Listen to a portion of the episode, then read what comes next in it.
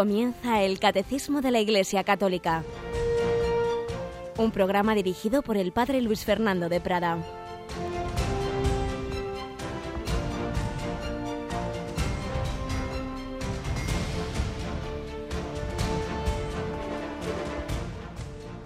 Alabados sean Jesús y María. Muy buenos días, querida familia de Radio María. Y feliz día de los santos ángeles custodios. Por supuesto, una especial felicitación a los que llevan ese nombre de ángel, ángela, pero a todos nosotros, porque todos nos alegramos de que Dios nuestro Señor en su providencia nos cuida a través de los ángeles. Así que eh, encomendémonos, encomendémonos a nuestros ángeles de la guarda, invoquémoslos a los nuestros y a los de aquellos que por los que también rezamos, recemos a sus ángeles, recemos para que ellos nos guíen, o mejor dicho, ellos ya nos guían, para que nos dejemos guiar, para que seamos dóciles y no díscolos y como tantas veces a la voz de Dios, a su gracia, que muchas veces actúa a través de mensajeros, sean mensajeros y personas humanas o sean o sean los ángeles custodios, como tiene un ángel custodio nuestra Yolanda que tenemos por aquí. Buenos días, Yoli. Muy buenos días, padre. ¿Ya te encomiendas tú a tu ángel de la guarda? Sí, lo tengo muy presente siempre. Tarea tiene el pobre. un poquito sí, la verdad. bueno, Yolanda, recordamos que que hoy es víspera de primer viernes de mes, ¿verdad? ¿Qué significa eso en la radio? Pues que vamos a retransmitir a las 11 de la noche la hora santa. Tenemos una hora santa ahí desde nuestra capillita de, de, los estudios centrales de Radio María y que se hace muy grande porque se une a tantas tantas casas, tantos conventos, tantas iglesias. Sabemos que hay personas que se van, con, normalmente, claro, religiosos, religiosas, que entran en la iglesia de su convento y se unen a nuestra hora santa. 11 de la noche, víspera de primer viernes de mes, para unirnos en oración ante el Santísimo expuesto, para pedir la misericordia de Dios, para venerar al corazón de Jesús presente en la Eucaristía y en este mes de octubre en el que hemos empezado a invocar a la Virgen María, muy particularmente con el rosario, y la estamos invocando como Reina de la Paz, tantas necesidades que hay en el mundo, esos cristianos que son perseguidos en, lugares de Oriente Medio y en tantas otras zonas del mundo donde también pedimos la paz y a punto de comenzar el sínodo de la familia, donde se han llevado, como os decía ayer, las reliquias de Santa Teresita y de sus padres, Luis y Celia, beatificados conjuntamente. Ayer en nuestro comentario, era día 1 de octubre, día de Santa Teresita, hablábamos de ella. Hoy vamos a hablar algo más de sus padres que ayer mencionábamos, pero de soslayo. Hoy diremos algo más de sobre, sobre estos beatos, este matrimonio santo. Pues pidamos al Señor aprovechar este día, un día que no se va a repetir en nuestra historia. 2 de octubre de 2014, solo lo vamos a vivir en una ocasión. Será un día ganado si lo vivimos con Dios y para hacer el bien al prójimo. Será un día perdido si lo vivimos distraídos, sin unirnos con el Señor, sin vida de fe, sin vida de oración, sin estar en gracia de Dios, si lo vivimos eh, egoístamente, pues pidamos al Señor aprovechar este día que nos da y que lo hagamos en compañía de nuestros ángeles de la guarda.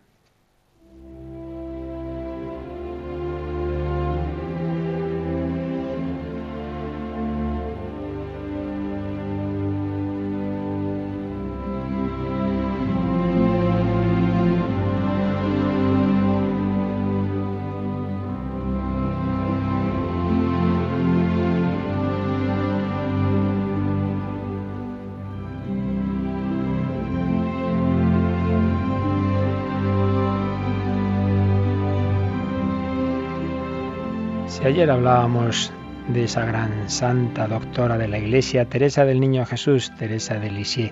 Vamos a decir hoy solo unas breves pinceladas de sus padres. No podemos ni siquiera resumir la biografía de ambos, sino solo algunos detalles que pueden ayudarnos en este día a recordar que todos estamos llamados a la santidad en cualquier estado de vida. Don Luis Martín, un hombre muy piadoso, pensó que tenía vocación religiosa y de hecho se fue a un monasterio que estaba en la cordillera de los Alpes Apeninos, casi a 2.500 metros sobre la altura del mar.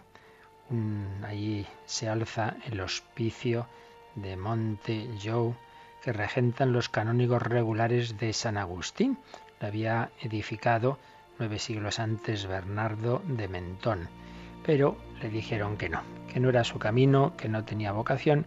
Entonces se volvió, se volvió a seguir en su tarea secular, se especializó como un gran relojero, un hombre que convirtió su taller de relojería en una especie de pequeña celda monástica, era un hombre de mucha oración, de, mucha, de mucho silencio, de recogimiento. Bueno, no podía ser religioso en ese convento, pues estaba viviendo como un religioso.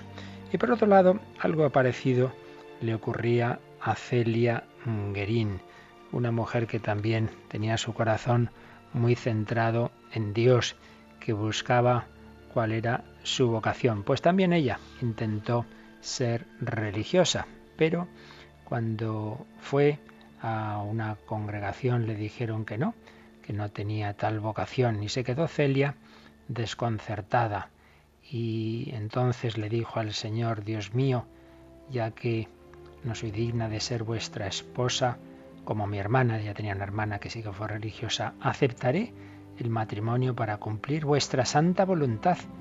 Entonces os ruego, dadme muchos hijos y que todos se consagren a vos. Pero cada uno seguía por su lado, no se conocían, tampoco tenía claro cómo en qué trabajar y es curioso porque esta mujer Celia tuvo varias iluminaciones del Señor a veces de una manera un poco excepcional. De hecho, en ese momento tuvo como una locución interior de la Virgen María, un día de la Inmaculada, 8 de diciembre de 1851 sintió que la Virgen le decía, has de hacer punto de alensón, es decir, eh, le sugería como, como trabajo un, tipo de punto que se hacía entonces de muchísima calidad artística, eh, y entonces se puso a trabajar, se puso a aprender ese tipo de artesanía de punto.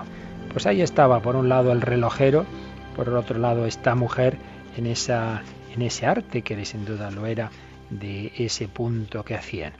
Pero Mm, eh, pidiendo a Dios, Señor, que, tengo, que tengo que hacer en mi vida, es esto lo que quiere simplemente, que me quede así o algo más. La joven Celia era ciertamente una figura atrayente en todos los sentidos y lo mismo también Luis, pero cada uno no se preocupaba por en ese sentido por casarse, sino simplemente por vivir para Dios una dama aristocrática invitó a Celia a llevarla a París, a presentarla en sociedad. Ya dijo que ni hablar, que, no, quería nada de ese tipo de presentaciones. Pero fue la providencia la que se ocupó de ello. Y fijaos qué cosas. Un día en que Celia iba a atravesar eh, el puente de la ciudad en que vivía, en el puente de San Leonardo, se cruzó con un hombre cuya noble fisonomía, porte reservado y continente lleno de dignidad la impresionaron. Y de nuevo hubo una voz, una voz interior que le decía secretamente, este es el hombre predestinado para ti. Era Luis Martín. Fijaos, así como hay personas que han sentido claramente la vocación, yo tengo conocidos que Señor les, les dijo, entra en la cartuja o vete al seminario, etc. Celia sintió esta voz, este es el hombre predestinado para ti. Le mostró el camino del matrimonio.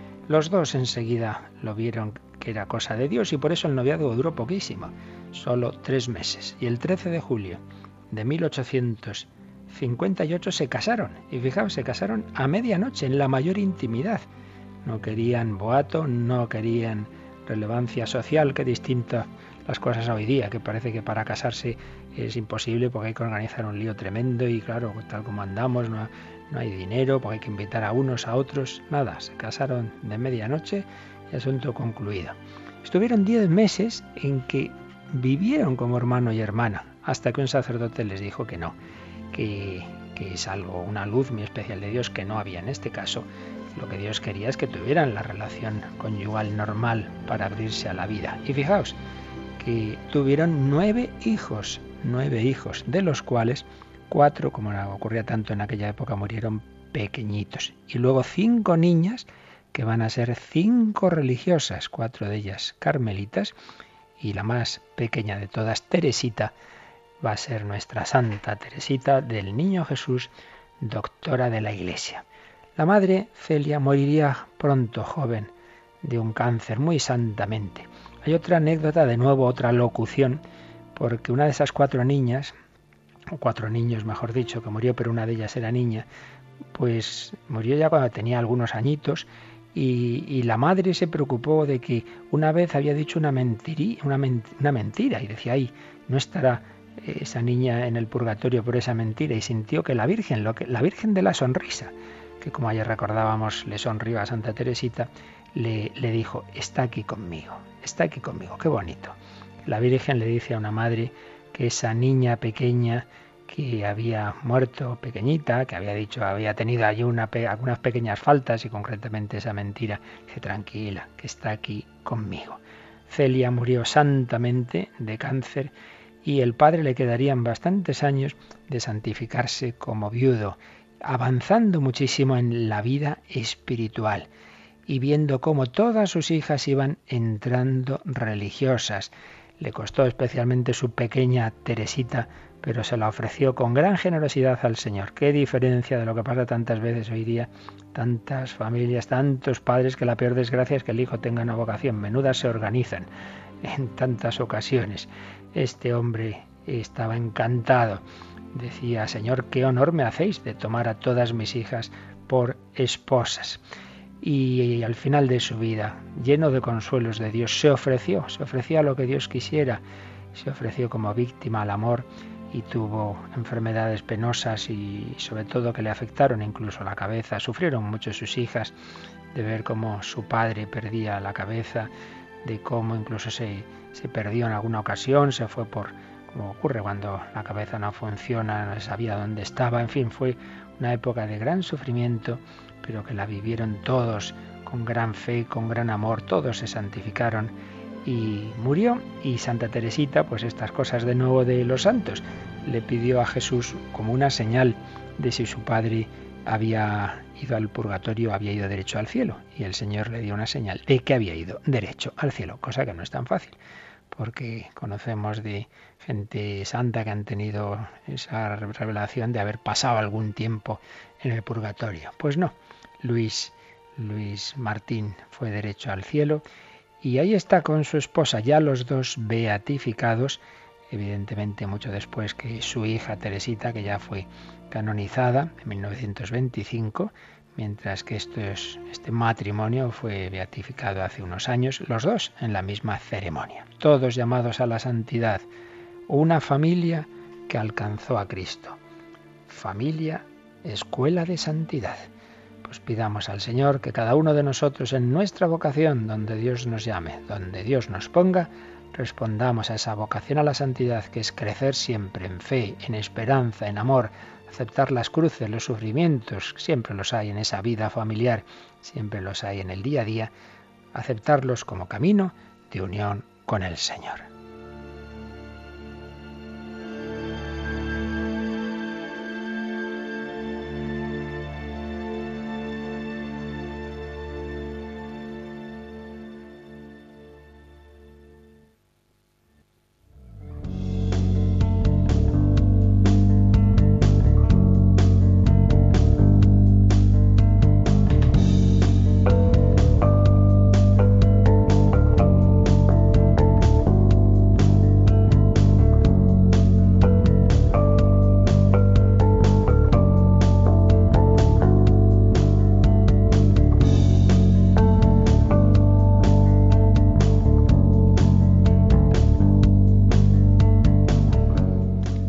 Yolanda, ya has oído. A ser santa, ¿eh? Donde Dios te pone.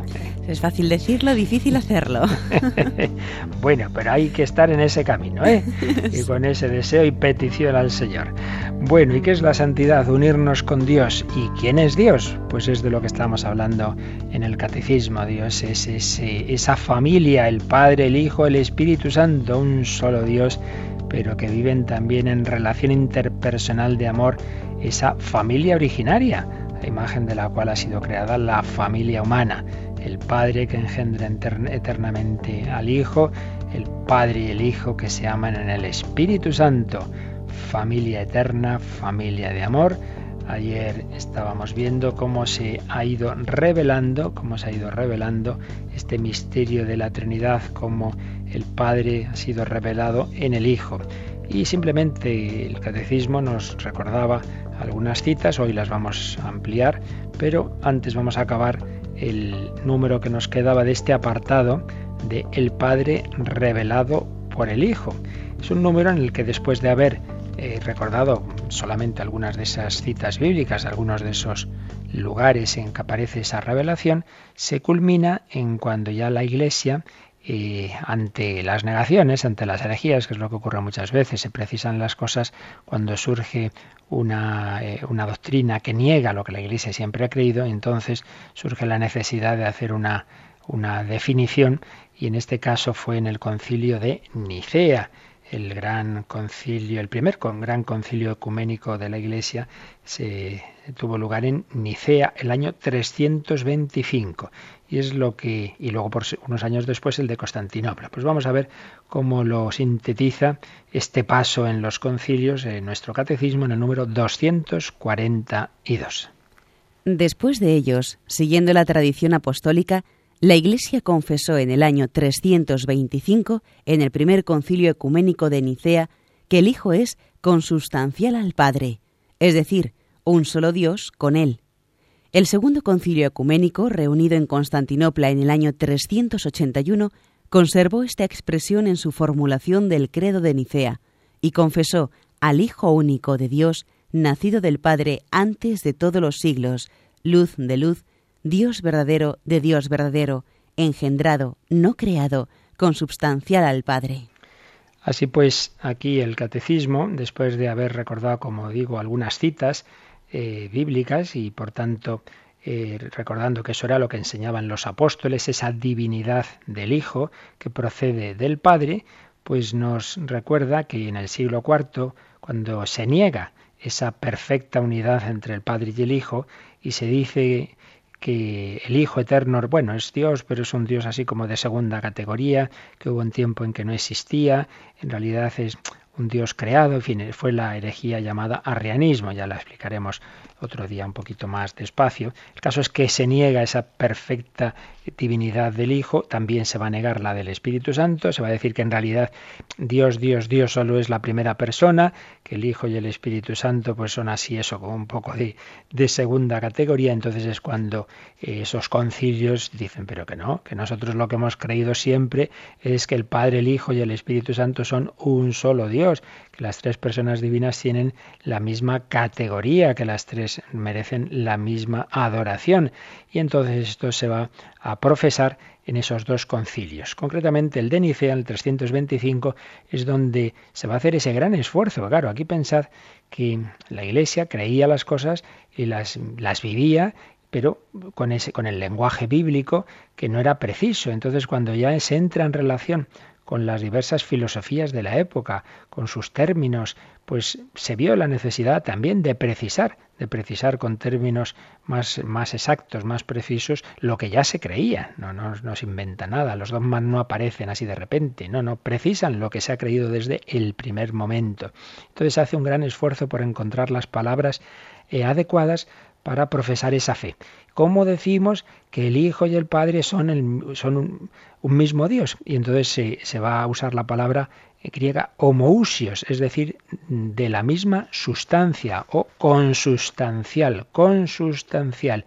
El Hijo es consustancial al Padre es decir, un solo Dios con él. Pues era lo mismo que estaba dicho bíblicamente cuando Jesús dice el Padre y yo somos uno, pero se va a decir con esta palabra, consustancial, que en nuestro credo decimos de la misma naturaleza del Padre. Se va a hacer ese credo en Nicea que luego se va a ampliar en Constantinopla, donde sobre todo se estaba ante la negación de la divinidad del Espíritu Santo y entonces lo que se refiere al Hijo va a quedar así, como decimos en nuestro credo largo, ¿verdad? El credo niceno-constantinopolitano, puesto que es lo que se profesa en esos dos concilios de Nicea y Constantinopla, eh, confesamos al Hijo único de Dios, nacido del Padre antes de todos los siglos. ¿Por qué? Porque ayer os comentaba que a veces pensamos que claro, que como entre los hombres, si uno tiene un hijo, pues quiere decir que primero ha estado el padre y luego nace el hijo al cabo de los años, pues estaba esa idea de decir, bueno, primero estaba el padre y luego ya tiene al hijo. Pues no. Antes de todos los siglos, quiere decir eternamente, simultáneamente, el Padre engendra al Hijo. No es primero el Padre y luego el Hijo, sino que se llama Padre porque eternamente tiene un Hijo. Y es Hijo porque eternamente es engendrado por el Padre. Antes de todos los siglos, en la eternidad, eh, procede el Hijo del Padre como luz de luz. No es que primero está eh, la luz y luego su reflejo, no, no es que es simultáneo. Luz de luz, Dios verdadero de Dios verdadero, engendrado, no creado. Os recuerdo, esto es muy importante, no olvidemos el ejemplo que ayer os ponía. El carpintero elabora una mesa, pero no es padre de la mesa. En cambio es padre de sus hijos. El hijo es el que procede de su mismo ser, de su misma naturaleza, aquel al que ha transmitido su misma naturaleza. A la mesa no le transmite el carpintero su naturaleza, hace la mesa con madera, con lo que sea, la, crea en el sentido amplio de la palabra crear. Pues bien, el hijo no es creado, sino engendrado, procede de la sustancia del Padre, es de su misma sustancia, consustancial al Padre. Bien, esta es la fe católica, una fe que hubo que precisar en ese siglo IV, en esos concilios, cuando fue negada, cuando fue negada esa perfecta divinidad del Hijo, así como en los primeros tiempos más bien, más bien se negaba su humanidad. Parecía que era imposible como que Dios se hubiera hecho hombre de verdad. Bueno, pues sí, ha cogido un, un, cuerpo, una apariencia, ¿verdad? Una especie así como de, si fuera de, de disfraz. Por ello, propiamente las primeras herejías respecto de Jesucristo son las que niegan, las que niegan esa perfecta humanidad. Pero después va a ser al revés, van a negar su perfecta divinidad, que es lo que ocurre en nuestros tiempos también. Cuantísima gente dice, sí, sí, no, si Jesús es un gran hombre, un gran profeta, y muchos en este mundo relativista dicen, bueno, pues ha habido grandes avatares, avatares grandes eh, personajes en los que Dios se ha manifestado, y entonces uno de ellos es Jesús, pero no le ven a ese nivel divino. Bien, pues esto es totalmente contrario a la fe. Pero hay quien se piensa como que esa fe, la Iglesia, pues prácticamente como que la inventa en ese siglo IV, ¿verdad? En ese concilio de Nicea, es cuando de repente la Iglesia diviniza a Jesucristo. Totalmente ridículo, porque está clarísimo en todo el Nuevo Testamento que, está ahí, esa, esa revelación de Jesús como Hijo de Dios y esa fe en Él. Ya el otro día sintetizábamos algunos textos, pero creo que vale la pena que lo hagamos hoy con un poquito más de detención, dado que tanto se discuten estas cuestiones, pues vamos a recordar de una manera un poco más ordenada los textos donde aparece esa revelación de Jesucristo como verdadero Hijo eterno de Dios, al mismo nivel del Padre siempre sintetizando, porque esto nos llevaría meses, pero por lo menos vamos a, hacer una, breve, eh, un breve esquema de esos textos. En primer lugar, la revelación de Cristo como el Hijo en los sinópticos. Hablábamos de pasajes en los que aparecen las tres personas unidas, como es el bautismo de Jesús, como es la transfiguración, en ambos casos aparecen esas esas tres personas, la voz del Padre, eh, el Hijo y el símbolo del Espíritu Santo. En un caso, en el bautismo, la paloma, en el otro, la nube. Y, es esa, esa, especie de catequesis que Dios nos da en estas escenas del bautismo y de la transfiguración y sobre todo el texto con el que termina el Evangelio de San Mateo, id y bautizad a todos los pueblos y enseñad a todos los pueblos, bautizándolos en el nombre del Padre y del Hijo y del Espíritu Santo. Las tres personas al mismo nivel. Estos textos ya los vimos, pero vamos a fijarnos ahora más en particular a los que se refieren a la segunda persona de la Trinidad, los que se refieren al Hijo eterno de Dios. Ya veíamos que hay un sentido amplio de, Dios como Padre y del sentido de Hijo de Dios, pero hay un sentido estricto que se aplica solo a Jesucristo. Jesucristo es Hijo de Dios. Así lo declara el ángel Gabriel, recordamos, en la Anunciación, Así lo declaran con frecuencia los demonios. Sabemos quién eres, el Hijo de Dios.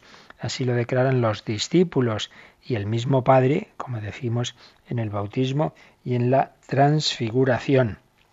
Pues vamos a ver textos importantes. Uno que ayer ya nos citaba el catecismo es el himno de exultación que se llama Mateo 11, 27.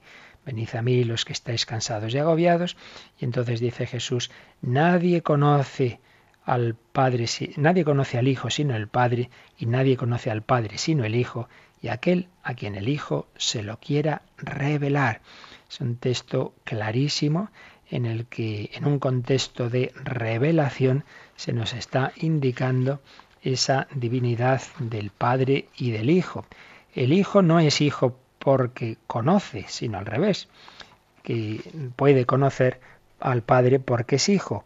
Para conocer a Dios hay que ser Dios. Nadie conoce al Padre sino el Hijo. Nadie conoce al Hijo sino el Padre. La misma situación del Padre y del Hijo. Ambos son Dios, ambos se conocen mutuamente y solo ellos se pueden conocer perfectamente porque ambos tienen la misma divinidad. Mateo 11. Mateo 16, 13 a 16 es el famoso pasaje de la confesión de Cesarea de Filipo, cuando Jesús pregunta quién dicen los hombres que es el Hijo del Hombre. Pues ahí ya vemos lo que pasa hoy día. Pues unos que Elías, otros que, un profeta, y vosotros quién decís que soy yo. Y es cuando San Pedro dice, tú eres el Mesías, el Hijo de Dios vivo el Hijo de Dios vivo, no simplemente el Mesías, una mesianidad que ya había sido reconocida por otros ante los milagros, milagros, incluso por los demonios.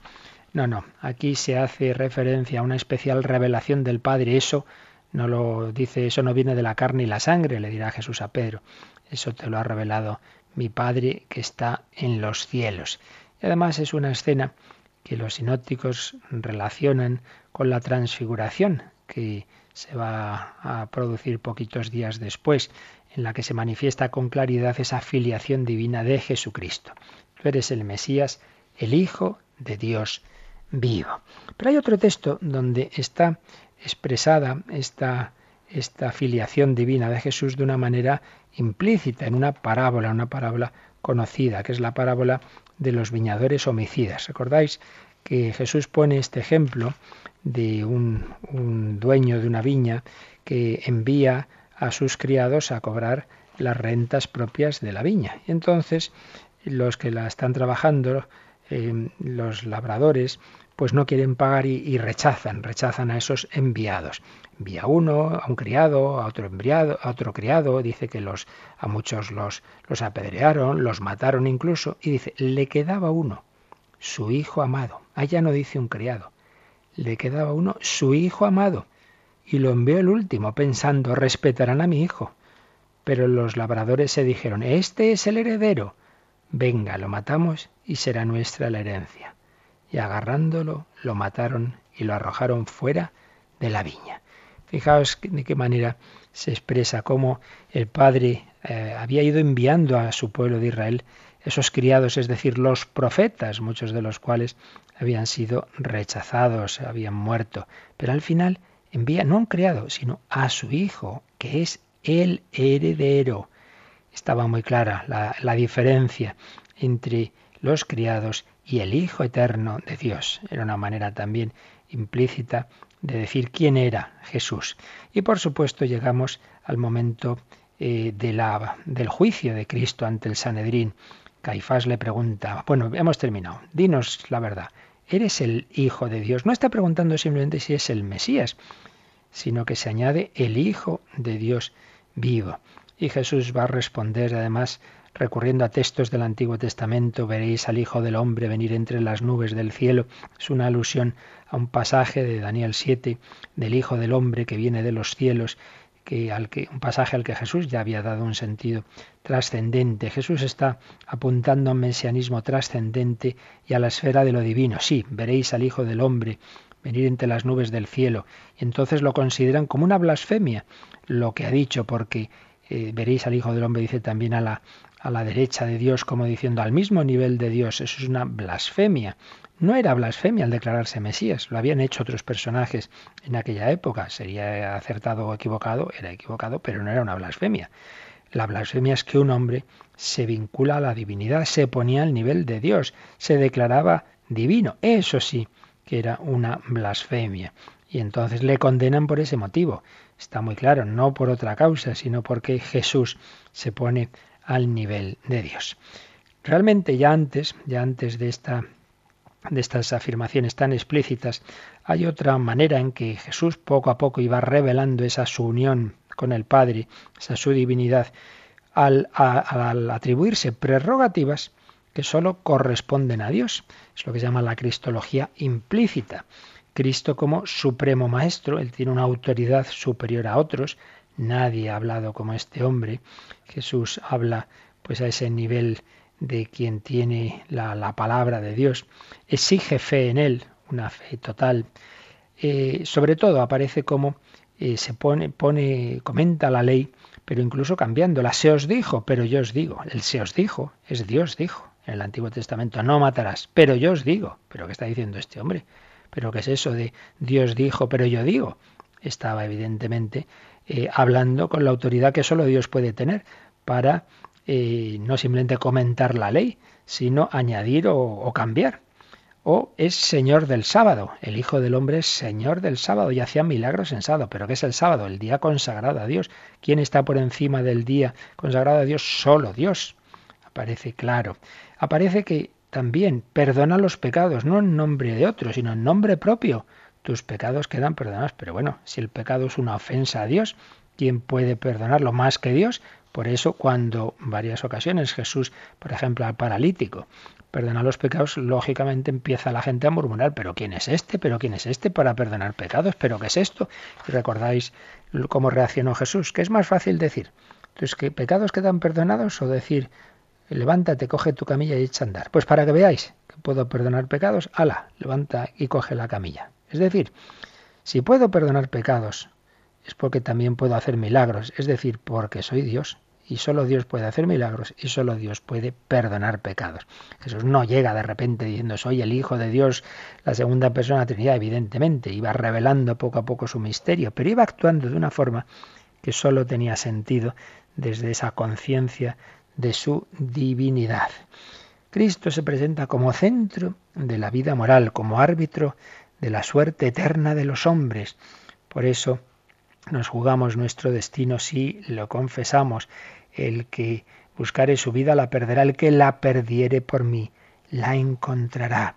Si uno ama a su padre o a su madre más que a mí, no es digno de mí. Pero bueno, ¿quién puede exigir un amor superior a todo, incluso superior al de la propia familia? Solo Dios. Estaba claramente Jesús, con todas estas actitudes, con todas estas enseñanzas, ocupando el lugar que solo corresponde a Dios. Estamos llamados a amar a Cristo con un amor total, porque Él es nuestro Creador y Redentor. Y todos seremos juzgados por Él. Otra prerrogativa, el juicio, que solo correspondía a Dios en la mentalidad del Antiguo Testamento. Pues Jesús nos lo dice, que vendrá entre los ángeles del cielo y juzgará a todos los hombres y unos estarán a su derecha y otros a su izquierda. Revelación de Cristo como Hijo eterno de Dios al mismo nivel que el Padre que aparece en los sinópticos. Vamos a decirle al Señor, sí, Señor, creo en ti, creemos en ti, aumenta nuestra fe, creo en ti como Hijo eterno de Dios.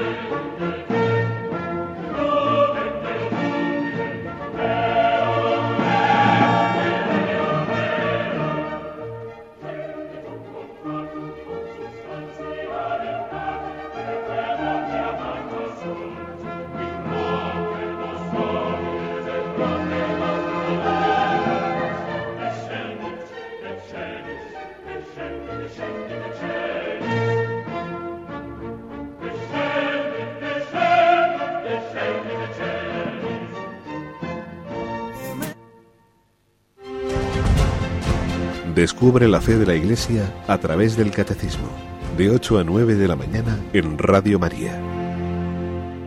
La fe de la Iglesia, que es la fe que tenían los apóstoles, no es ningún invento del siglo IV. Es como Jesús se manifiesta en los sinópticos y es también como los apóstoles lo van a anunciar en los hechos de los apóstoles. Claro, fijaos qué, esfuerzo tenían que hacer esos hombres eh, que psicológicamente, claro, tenían en su mente a un hombre, al hombre con el que habían convivido, Cristo Jesús, pero a quien han reconocido ya al final como el Señor, que se les ha parecido resucitado, que le han visto ascender al cielo, que está dotado de cualidades divinas, que es Dios, pero a la vez es ese hombre con el que han vivido, es el misterio de Cristo. Pues sí, van a hablar de este Jesús, van a predicar esas también esas cualidades que solo corresponden a Dios. Se nos va a decir en los Hechos de los Apóstoles que Jesús es el autor de la vida, Salvador universal, Señor del universo que va a juzgar a los vivos y a los muertos, que la fe en él justifica y perdona los pecados. Vemos también pues cómo toda esa comunidad cristiana está centrada en el culto a Cristo, pues como Dios, ¿quién eres, Señor? Yo soy Jesús a quien tú persigues, dirá Jesús a Pablo, y Pablo desde ese momento su vida va a estar centrada en Cristo, mi vida es Cristo. Podemos fijarnos cómo muere el primer mártir cristiano, San Esteban, mirando al cielo, se dice que se abrió el cielo y vio al Hijo del Hombre a la derecha del Padre. Al decir eso, todos dicen de nuevo es una blasfemia, lo mismo que le había pasado a Jesús en su juicio. Entonces empiezan a apedrearlo y cuando ya está muriendo, Esteban dice, eh, se dirige a Jesús y le dice, Señor Jesús, recibe mi espíritu.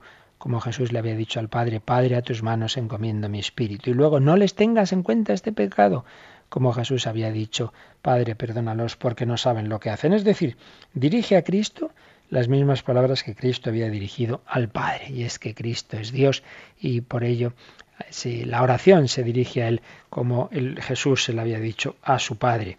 De una manera más explícita podemos encontrar el texto de Hechos 2.36, que es el final de uno de los discursos de San Pedro al pueblo y donde les dice, tenga eh, con toda seguridad, conozca toda la casa de Israel, que al mismo Jesús, a quien vosotros crucificasteis, Dios lo ha constituido Señor, Quirios y Mesías. Está constituido como Señor. Y ya hemos explicado muchas veces que Quirios, Señor, el término que se usaba en la traducción griega del Antiguo Testamento para mencionar a Dios, para mencionar a Yahvé. Y hay otro texto muy llamativo en un discurso eh, de San Pablo en Hechos 20-28, Hechos 20-28, que dice, Tened cuidado, está dirigiéndose a los presbíteros de la iglesia de Éfeso y les dice, Tened cuidado de vosotros y de todo el rebaño en el que el Espíritu Santo os puso como guardianes para pastorear la iglesia de Dios que adquirió por su propia sangre. Pues según analizan el texto, los entendidos, pues se está dirigiendo es la iglesia que adquirió con su propia sangre, se refiere al propio Hijo de Dios. Dios ha adquirido la iglesia con su sangre, pues ese solo puede ser Jesucristo, evidentemente. Ha adquirido la iglesia con su propia sangre. Revelación de Cristo en los sinópticos, revelación de Cristo en los hechos de los apóstoles, por supuesto, en todas las cartas de San Pablo. Es clarísima, clarísima. La fe de Pablo en, Jesús como, como, Hijo de Dios eh, consustancial con el Padre, aunque él no usara esa palabra, pero es lo que viene a expresar de distintas formas. Por un lado, nos va a hablar de la eficacia de Cristo en la justificación de los hombres, de una manera que sólo eh, puede hacerlo quien es Hijo eterno de Dios. Cristo nos reconcilia con el Padre. ¿Qué es el cielo? Estar con Cristo. La verdadera gloria es estar con Cristo y en Cristo, hasta el punto de que merece la pena perderlo todo para estar con Él. Leeros aquí la carta San Pablo a los filipenses. Esto solo puede decirse desde una conciencia clara del carácter absoluto y divino de Jesucristo. Eh, Jesucristo que nos diviniza. Y como comentaban muchas veces los, los santos padres, si por Cristo somos hechos hijos de Dios, si podemos ser divinizados por Cristo y por el Espíritu Santo, evidentemente es porque Cristo y el Espíritu Santo son Dios, si no, ¿cómo nos iban a poder divinizar? Pero ya de una manera más explícita, más explícita se afirma la preexistencia de Cristo y su filiación natural en textos como Colosenses 1, del 12 al 15, Colosenses 1, del 12 al 15, es un famoso himno que, en parte también rezamos en, la liturgia de las horas, en, las vísperas, Colosenses 1, del 12 al 15, donde realmente es una preciosidad de, de texto. Él nos ha sacado del dominio de las tinieblas, el Padre, y nos ha trasladado al reino del Hijo de su amor, por cuya sangre hemos recibido la redención, el perdón de los pecados. Y entonces nos dice, Él es imagen del Dios invisible, imagen visible del Dios invisible. En Cristo se ha hecho visible el Dios que no podíamos que no podíamos ver. Y luego dice una frase que hay que saber entender, él es imagen del Dios invisible primogénito de toda criatura. Entonces, ah, pero entonces quiere decir que es, que es una criatura. Bueno, evidentemente la humanidad de Cristo es una criatura. El Hijo, el Logos es eterno, pero al hacerse hombre, obviamente, esa humanidad, ese cuerpo y esa alma sí que son creados. En ese sentido, está claro. Y por eso a veces unos armalíos, como se armaron los arrianos, al no saber distinguir lo que es creado en Cristo, esa humanidad, de lo que es su persona y su naturaleza divina. Pero es que además Dicen los que conocen bien el griego que la expresión, ese primogénito de toda criatura, indica una prioridad y superioridad respecto a todas las criaturas. Y además es que no hay más que seguir leyendo y nos encontramos que en Él, en Cristo, fueron creadas todas las cosas. Todo fue creado por Él y para Él. Ah, todo fue creado por Él. Por tanto, no es una criatura sin más, es el Creador. Papel de Cristo en la creación. Un Cristo que existía desde siempre antes de ser enviado al mundo por el Padre. Y aquí podemos recordar ese texto que ya leíamos otro día de Gálatas 4:4. Eh, Dios envió de junto a sí a su Hijo para darnos la filiación divina. O Romanos 8:3, otro, otro pasaje importante. Romanos 8:3, que dice así. Lo que era imposible a la ley, por cuanto que estaba debilitada a causa de la carne, lo ha hecho Dios, enviando a su Hijo en semejanza de carne de pecado. Enviando a su Hijo. El Hijo es previo al envío. Y ese, Hijo eterno de Dios entra en nuestro mundo y asume nuestra carne. Podemos leer también el comienzo de la carta a los hebreos. Bueno, ahí es que es toda una declaración clarísima de la divinidad del Hijo eterno que, es creador, que es heredero, eh, porque es el Hijo eterno de Dios, y se nos hace una descripción del Hijo muy, digamos, metafísica, ese esplendor de la gloria del Padre, esplendor. Por tanto, ahí esa imagen nos indica la unidad e inseparabilidad respecto del Padre, como al rayo de la fuente de luz, figura de su sustancia. Va a aplicar al Hijo los textos mesiánicos pero con términos, con atributos divinos. En fin, todo esto es para que lo, el que quiera profundizar los vaya leyendo estos textos despacito y entenderá mejor lo que estoy diciendo. Se sitúa Cristo por encima de los ángeles, debe ser adorado por los ángeles. Claro, dirá un autor cristiano de los primeros siglos, Dídimo, hombre, si debe ser adorado por los ángeles, ¿cómo no debe ser adorado también por los hombres? Y también podemos ver textos en que ya incluso eh, eh, San Pablo aplica el término Theos, Dios, a Cristo. Ya hemos explicado bastantes veces que para distinguir las personas divinas, San Pablo usó el sistema de usar Theos, Theos, Dios, para Dios Padre, y Kyrios para Dios Hijo. Kyrios, como ya se usaba para Yahvé, pues estaba claro que era también un término divino, pero eso permitía distinguir el Padre del Hijo, porque si no al final serían modos de hablar una misma persona y no, no, son dos personas distintas. Pero hay algunos pasajes, hay algunos lugares en que, en que excepcionalmente San Pablo llama Ceos también a Jesús. Y así tenemos un, un pasaje famoso en Romanos 9.5, Romanos 9.5, donde San Pablo está hablando de sus hermanos de raza, está hablando de sus hermanos judíos y viendo la de cosas buenas que tienen y dicen, a ellos pertenecen el don de la filiación adoptiva, la gloria, las alianzas, el don de la ley, el culto, las promesas. Suyos son los patriarcas, y de ellos procede el Cristo, el Mesías según la carne, el cual está por encima de todo, Dios bendito por los siglos.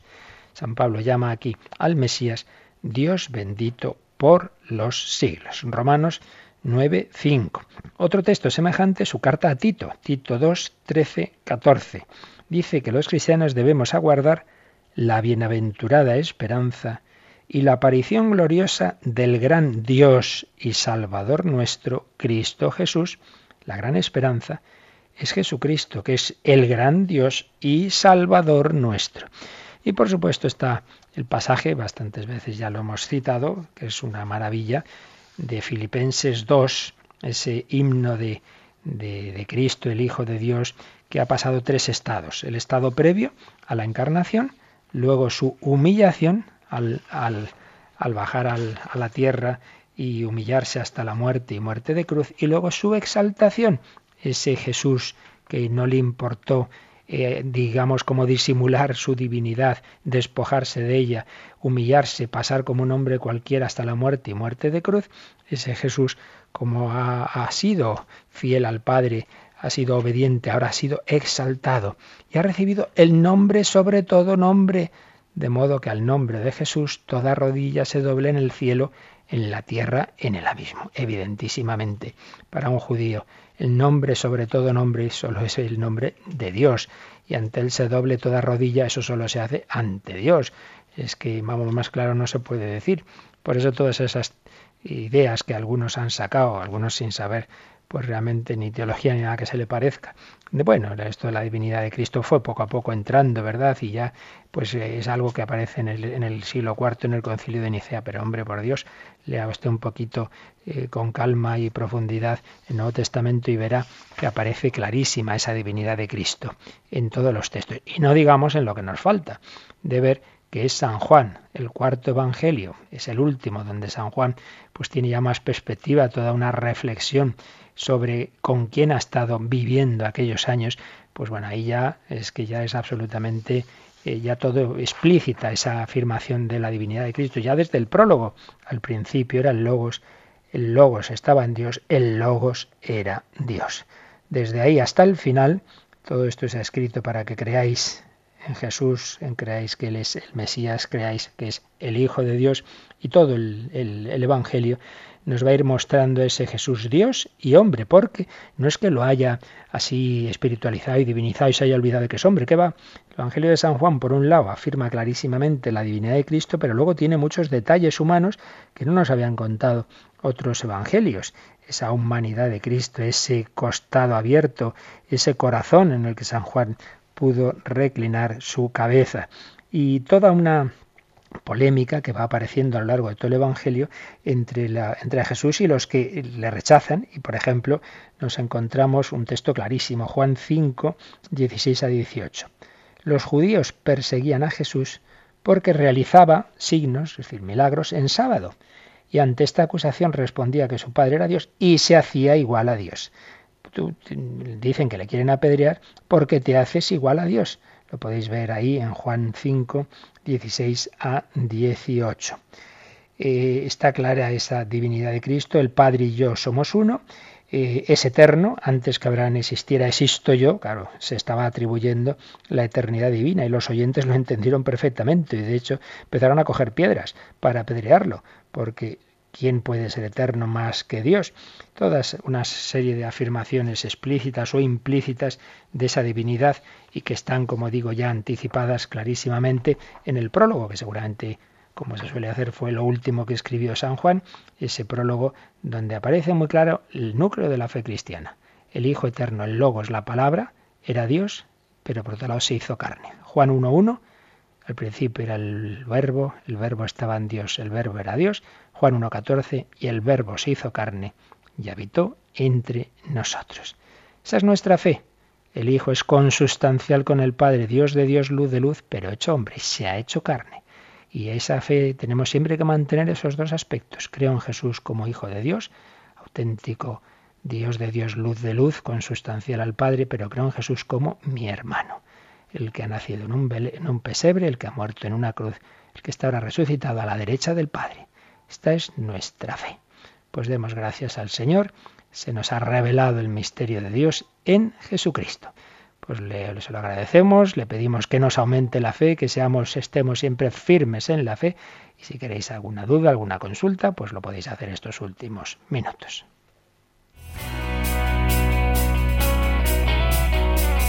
Participa en el programa con tus preguntas y dudas. Llama al 91 153 8550. También puedes hacerlo escribiendo al mail catecismo arroba radiomaria.es. Catecismo arroba radiomaria.es. Como el ciervo va sediento al agua viva, así mi alma, Señor, busca tu rostro. E inquieta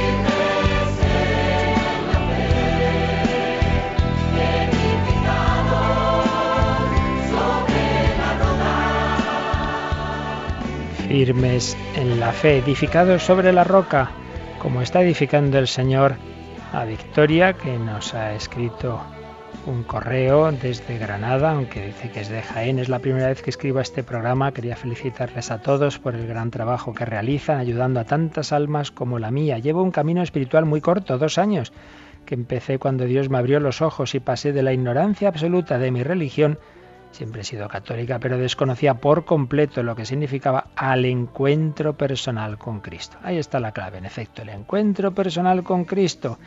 En este tiempo he aprendido muchísimas cosas por gracia del Señor y de la Santísima Virgen. Comencé a tener un amor muy grande por la Santa Iglesia.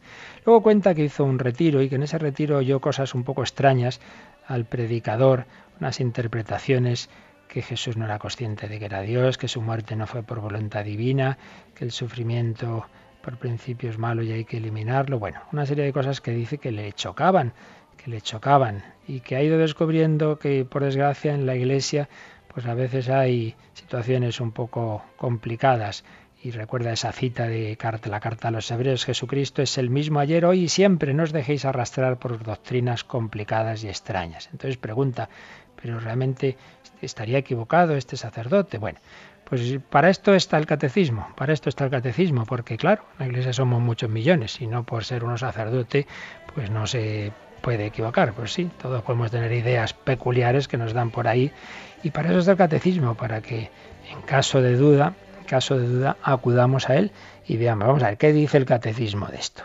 Y así no es que este cura dice esto y este dice el otro, sino que ahí tenemos la fe de la Iglesia ya lo hemos explicado muchos días, y sobre todo en las primeras catequesis, que el criterio eh, católico de, de, la verdad no es como a mí me parece mi propia interpretación de la escritura, eso en todo caso sería el criterio protestante, ¿no? Libre examen, cada uno a su aire, no, no, el Señor no ha, no ha establecido una religión individualista, cada uno lo directo y así ocurre, que luego hay miles y miles y miles de grupos cristianos, cada uno, pues claro, cada uno tiene la misma eh, autoridad que el otro, y tú dices esto, yo digo el otro, no, no, el Señor ha, formado una familia, una iglesia, la ha establecido jerárquicamente, ha puesto doce apóstoles y, sobre, y, en los doce a su vez uno de piedra principal que es Pedro, y lo que atares en la tierra quedará atado en el cielo. Por tanto, como ya bien nos conocía el Señor, sabía que esto iba a pasar, pues cada uno dice lo que le parece, pues ahí tienes esa palabra con una asistencia del Espíritu Santo que te ayuda a interpretar lo que, no a inventar, sino a interpretar correctamente lo que Jesús nos enseñó. Por tanto, oímos esto, oímos lo otro. Bueno, pues tú vete a ver qué ha enseñado la Iglesia en su magisterio, en su tradición, en sus concilios, lo que nos enseñan los papas. Y eso está sintetizado preciosamente en el catecismo de la Iglesia Católica. Por tanto, busca esos temas cuando tú oigas algo que te choca y ahí está, ahí está la verdad. No, no tenemos que armarnos líos, sino que ahí lo tenemos. También nos escribía María Dolores, decía, ¿no creen que se ha retrasado mucho la edad de recibir la primera comunión? Los niños de hoy son más precoces, etcétera. Pues puede ser, puede ser esto a lo largo de la historia de la Iglesia. Pues claro, no, es fácil encontrar ese punto, hay que tomar una, una, decisión, pues más o menos a tal edad, más y quizá en algunas épocas ha sido muy pronto, en otras muy tarde, puede que hoy se esté retrasando demasiado, pues seguramente sí. Pero bueno, volvemos a lo mismo, tenemos que, que obedecer, no es cada uno lo que le parece, sino en cada diócesis, pues tal como se señale, pues esa preparación y esa edad de la comunión, pues hacer caso, pero, pero es verdad que, que puede ser que, que, quizá hoy prolonguemos demasiado ese momento en que los niños reciban la comunión. Pidamos luz al Señor para en cada momento hacer lo que debemos. Bueno, pues tenemos ya que terminar, no nos da tiempo a más. El, el sábado, recordad que en torno al catecismo eh, tenemos reposición de programas o conferencias para ampliar lo que aquí estamos viendo. Pues vamos a escuchar una, estupenda reflexión de, un gran maestro, el padre José María Iraburu, sobre la Trinidad, sobre la inhabitación, que va a servir muy bien para profundizar en lo que estos días hemos empezado a ver sobre la Santísima Trinidad, que no es para calentarnos la cabeza, sino para vivir, vivir nuestra relación personal con el Padre, el Hijo y el Espíritu Santo. Yo os recuerdo que el Hijo Eterno hecho hombre y presente en la Eucaristía nos espera esta noche a las 11 en la hora santa que vamos a transmitir desde nuestra capilla de Radio María. La bendición de Dios Todopoderoso, Padre, Hijo y Espíritu Santo, descienda sobre vosotros.